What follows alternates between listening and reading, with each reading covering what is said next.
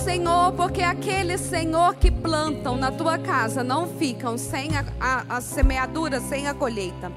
Eu te louvo, Senhor, e te peço por uma colheita abundante na vida de cada um. Senhor, e aqueles que aqui estão hoje, clamando ao Senhor por uma porta aberta, que o Senhor possa abrir ainda nessa semana uma porta na vida dos teus filhos. Que haja, Senhor, prosperidade, que haja provisão, Senhor, que haja, Senhor, o teu cuidado na vida de cada pessoa, que nós possamos ser testemunhas, Senhor, seja aqui na igreja, seja na casa de cada um de nós, do teu cuidado, do teu agir sobre as nossas vidas. É o que nós te pedimos em nome do Senhor Jesus. Você que ofertou, pode vir à frente entregar o seu envelope.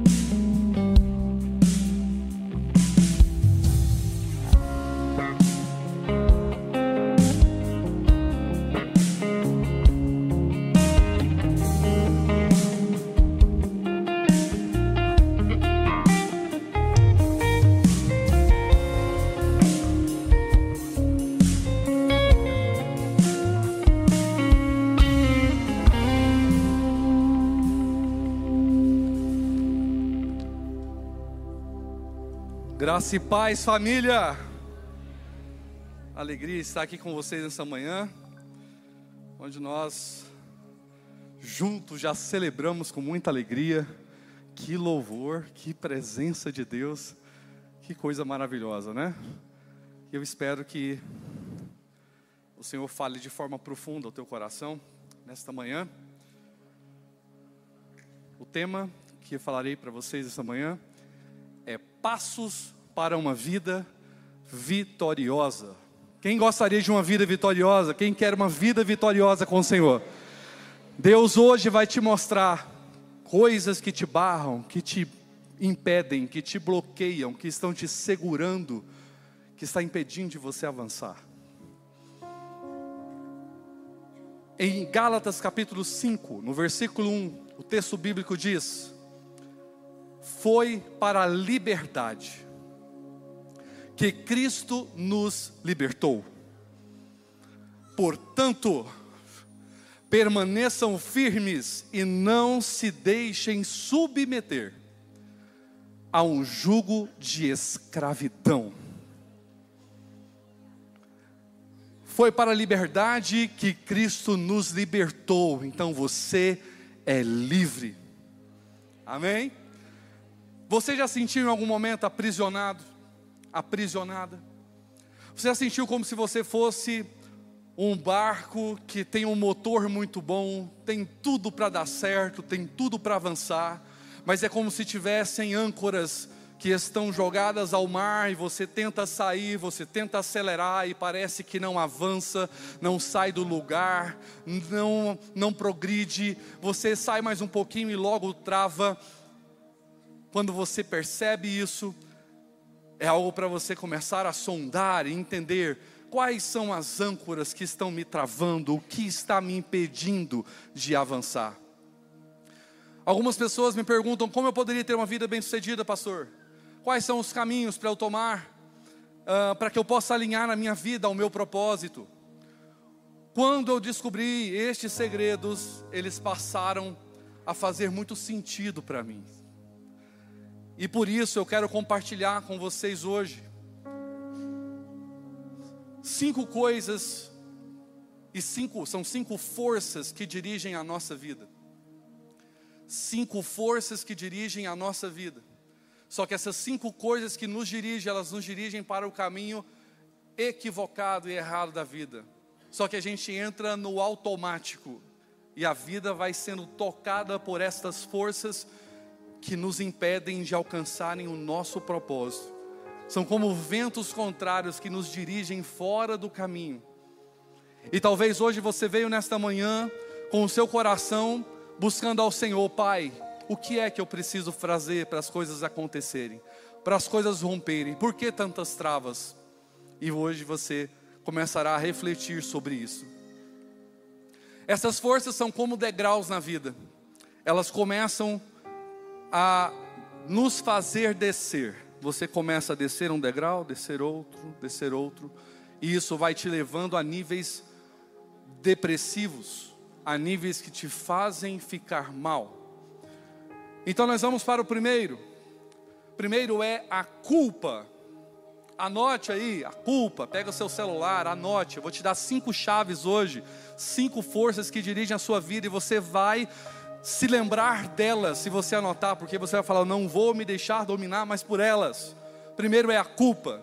Pessoas guiadas pela culpa, elas são influenciadas por remorso do passado, permitindo que isso controle o seu futuro. A culpa é talvez a dor mais dolorosa que um ser humano pode sentir. Eu já fiz ou disse coisas que eu me arrependo e dói em mim. E eu acredito que você também. Mas quando nós entendemos que nós tomamos decisões equivocadas, quando nós fazemos alguma coisa que não agrada ao Senhor, quando nós ferimos as pessoas com palavras, nós falhamos num processo e isso nos deixa tristes abatidos, vem um sentimento de culpa. Por que eu fiz isso? Por que, que eu falei isso? O escritor Brennan Manning, que já escreveu diversos livros, tem um livro que fala sobre o impostor que vive em mim. E ele diz que o impostor que vive em mim, ele é como uma persona que eu crio, é uma pessoa, é um tipo que, uma personalidade que eu crio que ela é feita para proteger a minha vulnerabilidade. É uma máscara que nós usamos para esconder das pessoas as nossas inseguranças, os nossos medos, as nossas falhas. E aí, eu, aí é aquela hora que você tem um, então tem um impostor dentro de mim, pastor. Ah, ele está aí dentro, né? Uau, ele está aí. E aí você vem e olha e fala: tem ele aqui dentro. Aí você diga: diga seu nome agora, quem que é você? Ele vai falar assim: eu sou impostor. Ah, né? E o que, que você faz comigo? Você, eu crio uma maquiagem facial, eu faço com que você disfarce aquilo que você sente, que você faz, para você sentir-se bem com você mesmo. Esse impostor que está em mim, que está em você, ele tenta maquiar as situações. Mas existe um Deus que só Ele sonda o que está no profundo do teu coração. Só Ele conhece como está a sua alma, porque um sorriso pode dizer algumas coisas, mas o olhar daquele que tudo vê e sonda conhece profundamente as nossas emoções e sentimentos. E Romanos 8:1 diz: "Portanto, agora já não há condenação para aqueles que estão em Cristo Jesus." Se você não está em condenação, então significa que a graça te alcançou, que você não é mais escravo do medo, que você não é mais escravo da culpa, você não é mais escravo do jugo do pecado, você é livre porque Ele te libertou. Em Colossenses capítulo 2, versículo 14, diz: Havendo riscado a cédula que era contra nós nas suas ordenanças, a qual de alguma forma nos era contrária, e ele atirou do meio de nós, cravando-a na cruz. Ou seja, que cédula é esta? É a nossa dívida. Todos nós temos uma dívida, ou tivemos, né? Nós temos a dívida que é a dívida do pecado. Essa dívida é uma cédula. Você está, quando você peca, você gera uma dívida no reino espiritual. E aí Jesus, na palavra do Senhor em Colossenses, está dizendo aqui que a cédula que a dívida, que a promissória, que era contrária a mim e a você, a, a Bíblia diz que o Senhor Jesus pegou essa promissória e ele cravou ela na cruz do Calvário. E ele disse: Eu paguei a sua dívida com um preço de sangue, já não há mais condenação sobre você, porque a dívida está paga. Naquela época de Jesus havia uma palavra que ele, quando ele morreu na cruz do Calvário, ele disse essa palavra, foi a última palavra quando ele falou e ele expirou.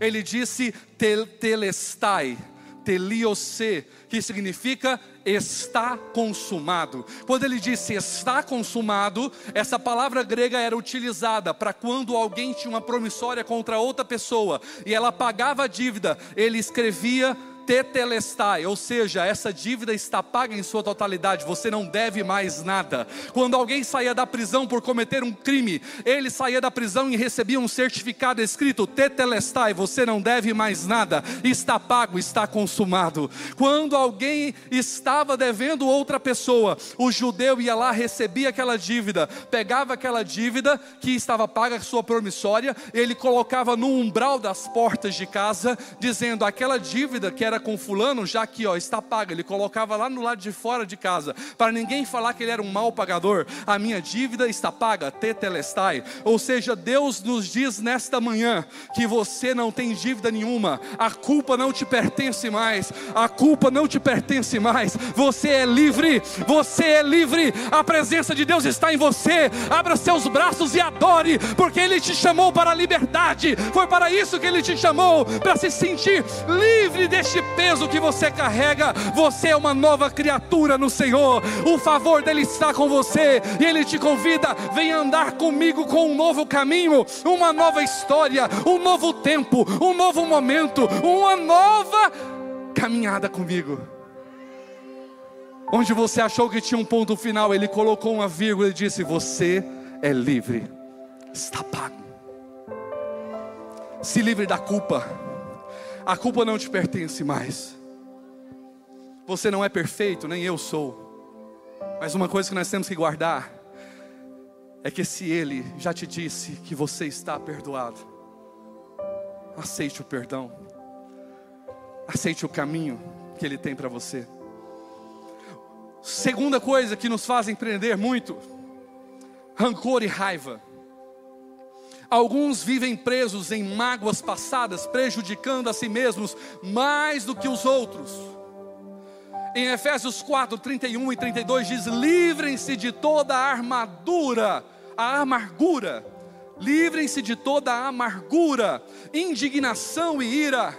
Sejam bondosos e compassivos um com os outros, perdoando-os mutuamente, como assim Deus o perdoou em Cristo. E aí alguém pergunta para Jesus: quantas vezes eu devo perdoar? Ele fala 70 vezes 7. O cara tenta fazer as contas, 490. Mas é sem contar, tipo, é, é ilimitado.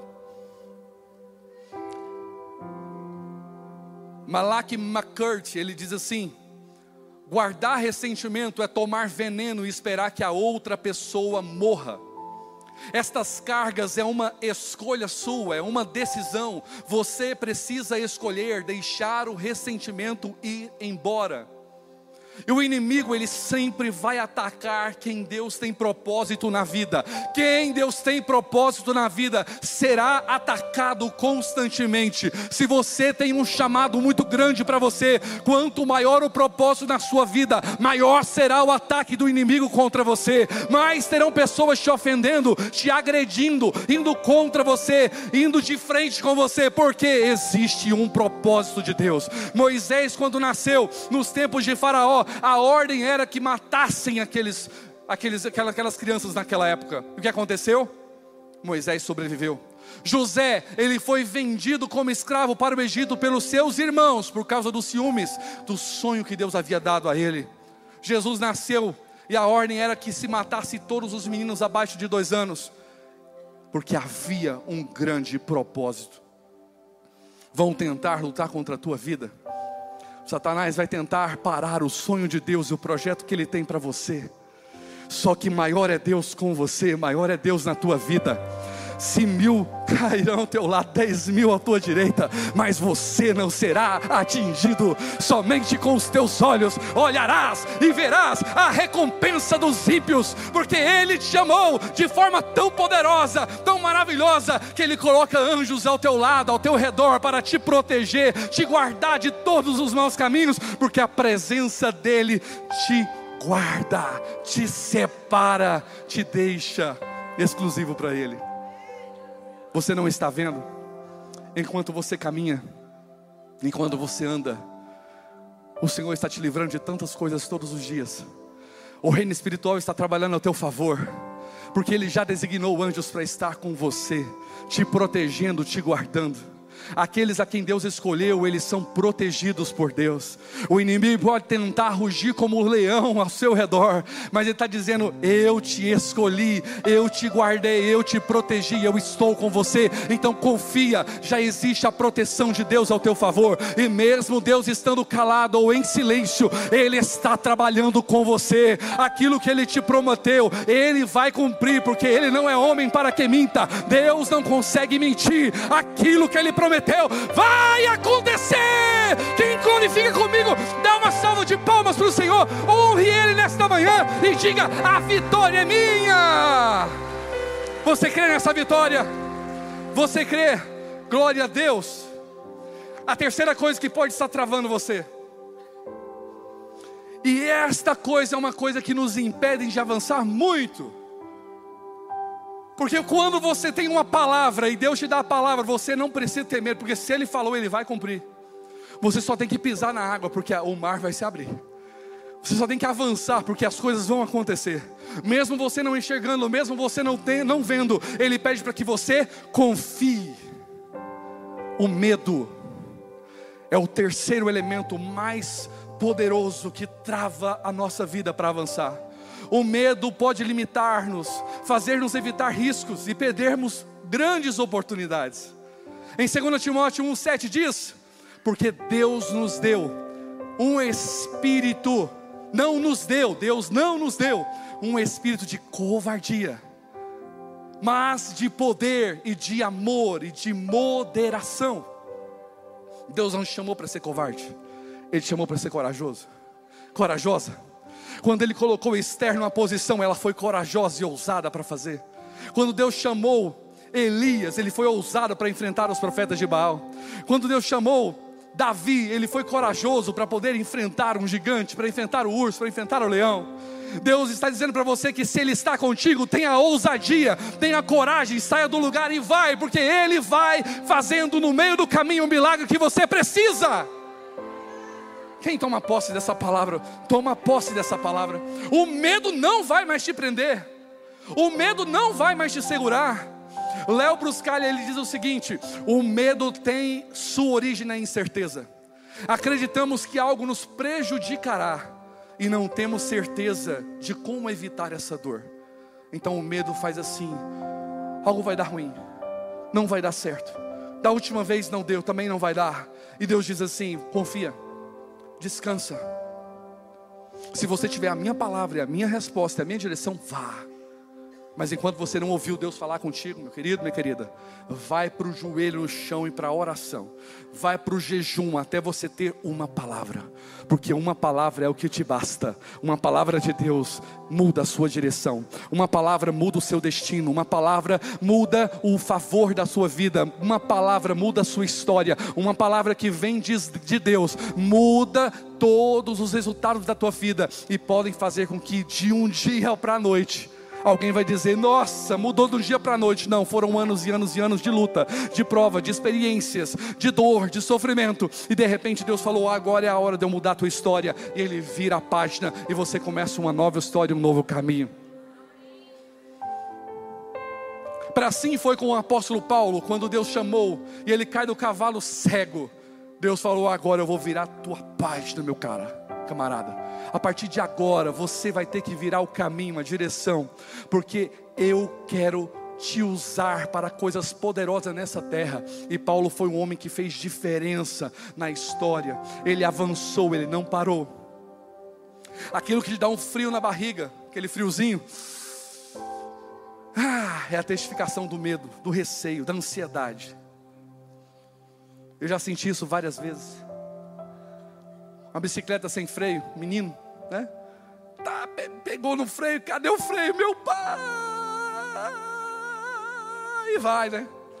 Teve uma vez que eu peguei um sapato, coloquei um sapato solado mole, aí eu fui tentar frear a bicicleta assim, freou. Quando eu desci, o solar tinha acabado todinho. Minha mãe, menino! Eu falei, ah, o lasqueiro, enrolou minha vida agora. sapato novinho, acabei com o solar dele. Medo.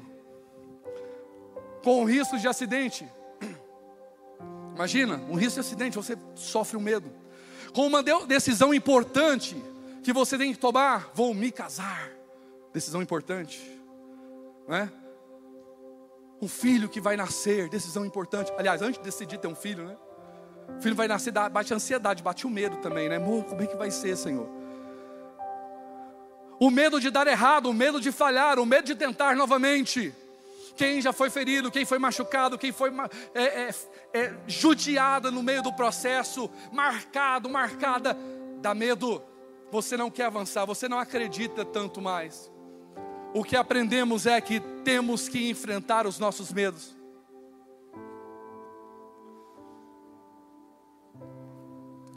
Um empreendedor, por exemplo, é alguém que tem que o tempo todo demonstrar coragem, porque o empreendedor, ele entende, e ele tem que entender isso, que quando você empreende, você vai ter fracassos, você vai ter aprendizados. Eu reverto essa palavra, porque a palavra não é fracasso, é aprendizados. Vai ter momentos que os seus negócios não vão dar certo, vai ter empresas que você vai fechar, vai ter coisas que vão te fazer sofrer e você vai parar. Só que o, o que vai fazer, o que vai determinar se você é alguém corajoso, confiante, determinado e que não desiste nunca, é quando você vai lá e abre a outra empresa, dá aquele frio na barriga e você fala: Eu vou lá.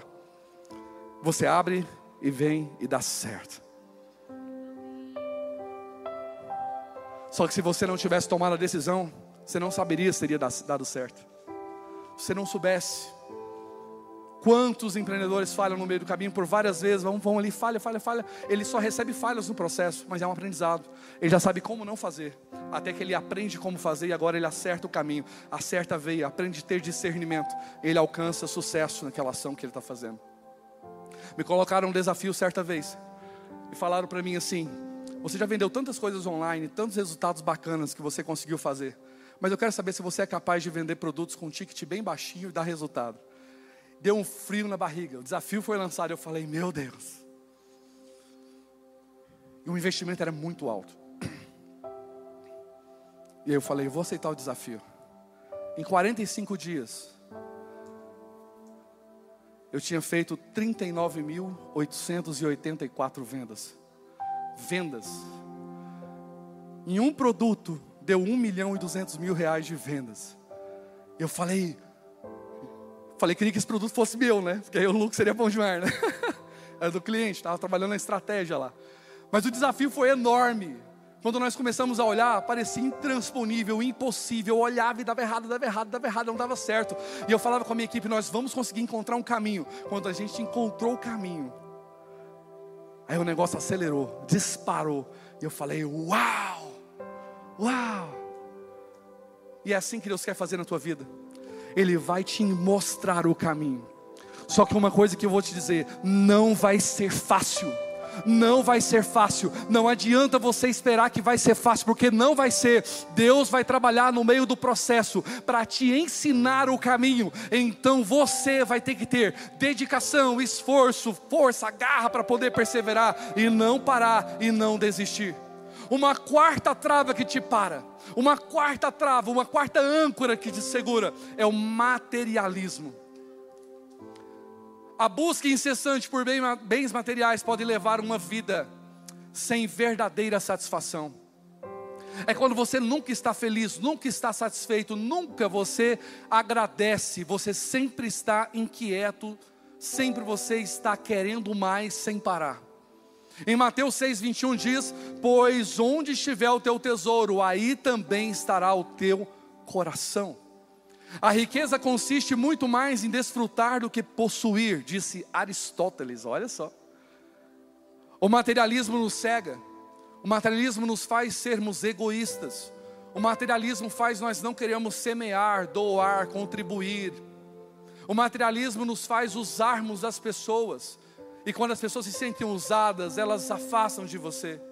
O materialismo nos faz travarmos os nossos caminhos, porque sempre existe uma ganância que vai além dos limites. E Deus fala para nós: trate isso no teu coração, porque aquilo que eu tenho para te dar, para te prosperar, vai ser o suficiente no meio da jornada. E quando tiver um ponto chave que eu queira te dar muito mais, será o ponto onde a tua fidelidade, o teu coração estiver alinhado com o meu. Quando você estiver alinhado comigo, você vai se surpreender com Deus fazendo, porque é quando você faz pouco e Deus entrega muito. É quando você não tem que ter muito esforço exagerado e ele começa, você começa a descansar nele, ele começa a fazer. É quando a ansiedade passa, é quando a confiança vem, é quando você distancia de você o medo e você começa a dizer: tudo o que acontece na minha vida é favor de Deus, é provisão de Deus, é cuidado de Deus. Se você entende que o favor dele está contigo, o cuidado dele está contigo, a prosperidade vem, o suprimento vem, a abundância vem. Deus faz coisas extraordinárias quando nós aprendemos a confiar nele. Amém? Quinta, a necessidade de aprovação, é a última, a quinta delas aqui. E é você quando você quer viver na, em função da aprovação alheia. Isso pode desviar o seu propósito, pode desviar o seu caminho da vida. Em João 3,21 diz: Amado, se o nosso coração não nos condena, temos confiança diante de Deus. Aí vem Max Lucado e diz assim: a necessidade de aprovação dos outros é como uma âncora em que em um coração inseguro. Estou falando de âncoras o tempo todo, e Max Lucado vai lá e diz: a necessidade de aprovação dos outros é uma âncora que faz com que em seu coração inseguro. Sabe de quem você tem que ter aprovação?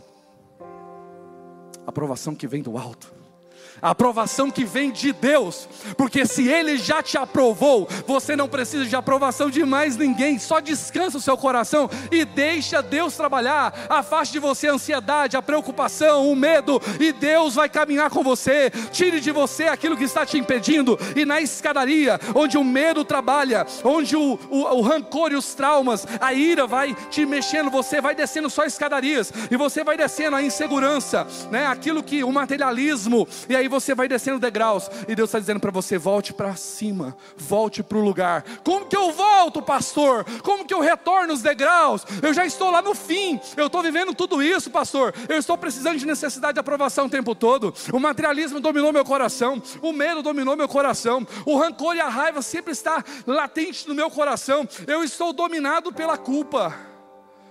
Aí você fala, eu estou no fim do poço, pastor. Eu estou lá no último degrau. E aí eu tenho soluções para você, que são as cinco coisas que vão te ajudar a ter uma vida dirigida por propósitos. Aleluia! Cinco coisas que farão você ser dirigido ou dirigida por propósitos. Primeiro, sentido na vida. Conhecer o seu propósito te dá sentido e esperança, mesmo em situações difíceis. Em Jeremias 29, 11 diz: Pois eu sei os planos que tenho para você. Aleluia! Eu sei os planos que tenho para você, declara o Senhor: planos de fazê-los prosperar e não de causar dano, planos de dar-lhes esperança e um futuro melhor. Aleluia! Que bênção! É preciso ter tempo de qualidade consigo mesmo. Meu Deus, o que é isso, pastor? Tempo de qualidade com a família, tempo de qualidade com os filhos, tempo de qualidade com a mulher, tempo de qualidade com Deus, mas também você tem que ter tempo de qualidade com você. Por que isso? Porque você só descobre o seu propósito quando você se desacelera, começa a ouvir o vento, começa a ouvir a voz do Espírito, começa a silenciar as tuas emoções e você começa a vir, ouvir a voz que vem de Deus. E aí você começa a olhar aquilo que te dá alegria, aquilo que te dá força, aquilo que te dá energia, aquilo que te dá ânimo, aquilo que te dá coragem, aquilo que te dá prazer em fazer, em servir, em entregar. E aí você olha para si mesmo e diz: Uau, é isso que eu faço, porque quando eu faço isso, eu sinto que eu estou cumprindo o meu propósito. É aí que Deus está querendo que você fique, é aí que Deus quer que você faça, que você cresça, que você avance. Não se detenha no meio do caminho do teu propósito, nem com medo de, de cumprir o teu propósito, porque se você você já encontrou o teu caminho, Deus vai clarear todas as coisas. Deus vai cumprir aquilo que Ele tem prometido para você. A vida encontra seu um propósito e realização na expansão da nossa felicidade com Deus, da gratidão que está em nosso coração, do quanto nós somos gratos em entender que o favor dele imerecido nos alcançou. É preciso ter esse tempo de qualidade. Onde é que você se sente mais feliz atuando? Encontre esse propósito. Segundo ponto, simplificação da vida. Saber seu propósito ajuda a definir prioridades e reduzir o estresse. Mateus 6,33 diz: Mas busquem primeiro o reino de Deus e a sua justiça, e todas as coisas lhe serão acrescentadas. Porque quando você entende que o princípio é o reino, as outras coisas lhes são acrescentadas. Essa chave desse texto bíblico é tão poderosa que a maioria de nós deixamos de praticá-la e entender que quando você faz no reino, quando o seu propósito é o reino, quando o seu coração é o reino, Deus vai fazer as outras coisas acontecerem na sua vida. Mas enquanto você está, o reino não é, não é o meu objetivo, mas eu sou o objetivo. Enquanto o reino não é o meu propósito, mas eu sou o propósito, aí eu não estou cumprindo aquilo que a Bíblia diz. Então, não tem como todas as coisas serem acrescentadas. Uma vida simples nos faz vivermos mais leves, sem ter que vivermos de aparência. Em terceiro lugar, direção. Um propósito claro evita distrações e foca em objetivos importantes. Provérbios 3, 5 a 6 diz: Confie no Senhor de todo o teu coração e não se apoie em seu próprio entendimento reconheça o Senhor em todos os teus caminhos, e Ele endireitará as suas veredas. Para que Ele endireite as suas veredas, você precisa reconhecer o Senhor em todo o seu caminho. Charles Windle ele diz assim: a vida é 10% o que acontece comigo, e 90% de como eu reajo a isso. Tem coisas que estão acontecendo com você, mas a forma como você vai reagir vai determinar o seu sucesso, vai determinar o avançar. Sabe quando as pessoas te rejeitam? A rejeição nos faz sentirmos muito mal. Sabe quando você é deixado de lado? Quando as pessoas não te compreendem? Quais são as suas intenções? Como é que você se move? Qual é o seu coração? E isso nos faz sentirmos rancor, ressentimento, tristeza, abatimento. Sabe o que é isso? Eu lembro que eu disse para vocês que grandes coisas, Deus tem grandes coisas, quando Deus tem grandes coisas para você, você é atacado, você vai ter rejeição, você vai sofrer tudo isso. Mas como você reage a isso, e isso para de ser a tua dor, você já não sofre mais por causa dessas coisas, aí você encontrou o caminho certo para você avançar. Você já não se detém diante desses sentimentos e dessas emoções. É preciso ter foco para você ir aonde você tem que ir. É, fo, de, aliás, é preciso ter direção para você saber para onde você vai. E segundo lugar, você tem que ter foco e concentração para você não se distrair e chegar até o seu objetivo. Vai chegar muitas distrações para tirar o seu foco. Você está me ouvindo? Estão me ouvindo? Vai chegar distrações para você o tempo todo, para você não chegar no seu objetivo, mas o Senhor hoje vai orientar para que o teu foco, a tua direção, seja nela, concentre nela, não tire a direção dela. Quem aqui é casado ou casada? Levante a mão. Pois é, você tem que concentrar nela, entendeu? Ela também tem que concentrar em você, senão não dava casamento, entendeu? Porque toda hora surge uma distração, aleluia, meu Deus, ah, olha lá, lindona passando a passarela.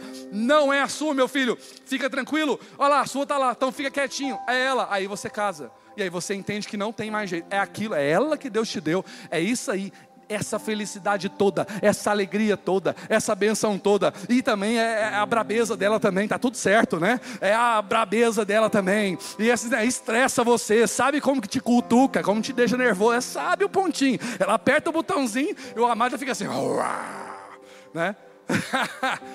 é isso, mas isso chama-se casamento, né? Eu já fiz aí 21 anos de casado. Gente, é isso. Não tem como você distanciar. O relacionamento nos leva e você acha que ah, o mundo lá fora é perfeito, com outras pessoas seriam diferentes. Não. Deus já escolheu para vocês dois, vocês são um do outro. Vocês são apaixonados por Deus e por vocês também. Ele fez vocês um só, vocês são uma só carne. E esse love love aí vai durar muito ainda. Em nome de Jesus, glória aí. Quem dá glória?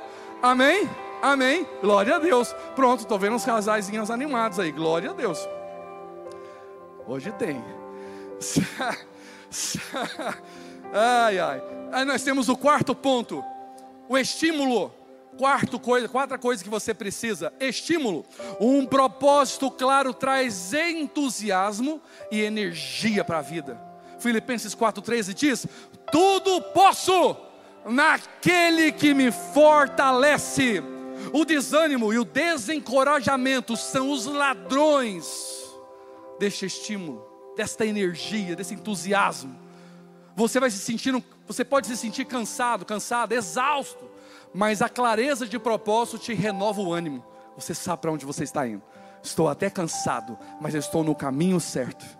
Napoleão Hill, ele diz assim: o entusiasmo é a força, maior força da alma mantenha-o e nunca faltará poder para você alcançar o que você deseja. Então mantenha o entusiasmo, mantenha a força, mantenha a alegria, mantenha a coragem, porque a palavra do Senhor também diz em Salmos que a alegria do Senhor é a nossa força, aleluia. Então você continua com a alegria dele, porque a força dele está com você, a presença dele está com você. Em quinto, e último lugar, daquilo que te desprende, daquilo que está fazendo você não caminhar, a preparação para a eternidade.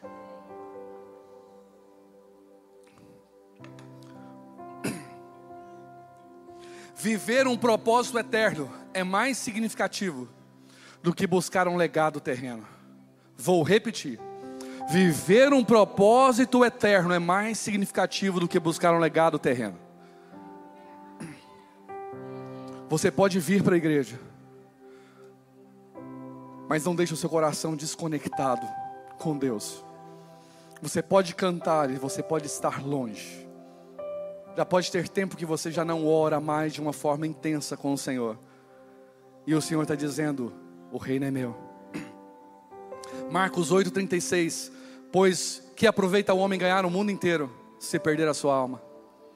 A nossa maior preocupação não deve ser com o fracasso, mas sermos bem-sucedidos em algo que não importa. Você imagina?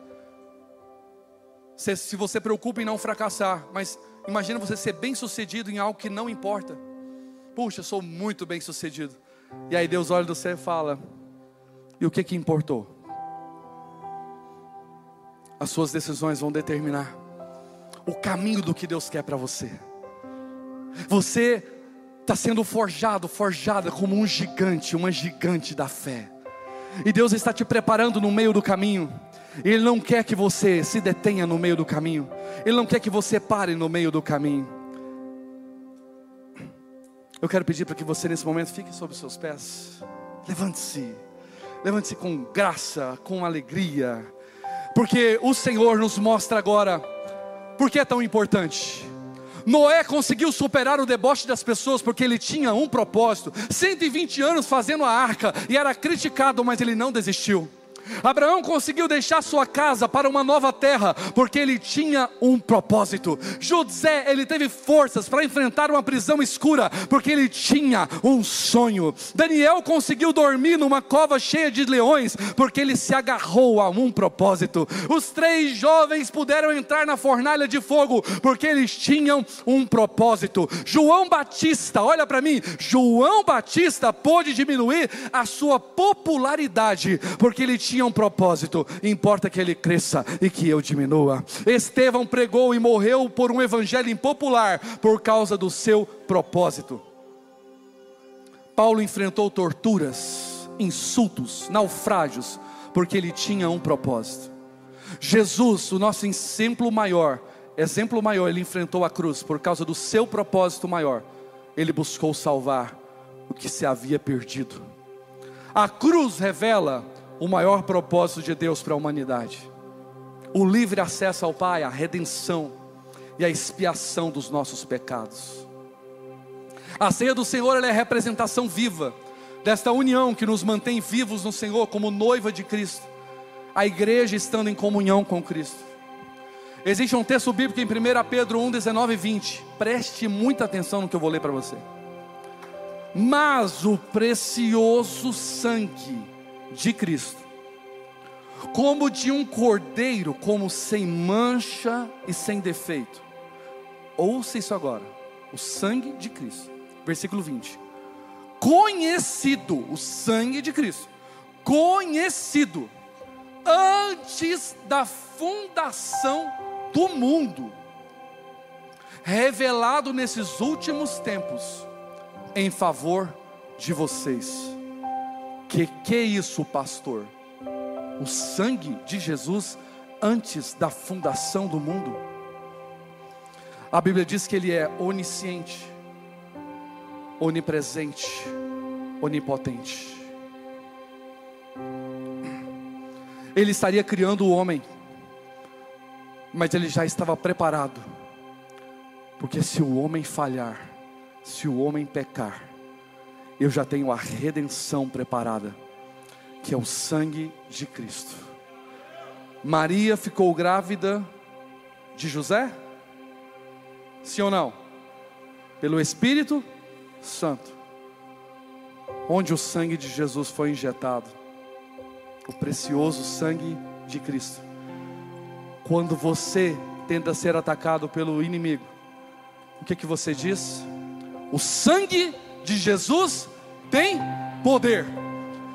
Isso ativa ele, porque ele lembra que ele viu o sangue de Cristo preparado antes da fundação do mundo. Ele lembra que ele era parte deste reino espiritual ao lado do Pai. Ele lembra que ele caiu. Ele lembra que não tem mais remédio para ele e nada que pode mudar. Mas quando Jesus veio ao mundo, ele disse para o homem: Eu tenho, eu tenho, eu tenho o caminho, a resposta. Eu vou pegar toda a dívida que era contrária a eles e eu vou morrendo na cruz do Calvário. O meu sacrifício será aceito, completamente aceito. Que maravilha, gente.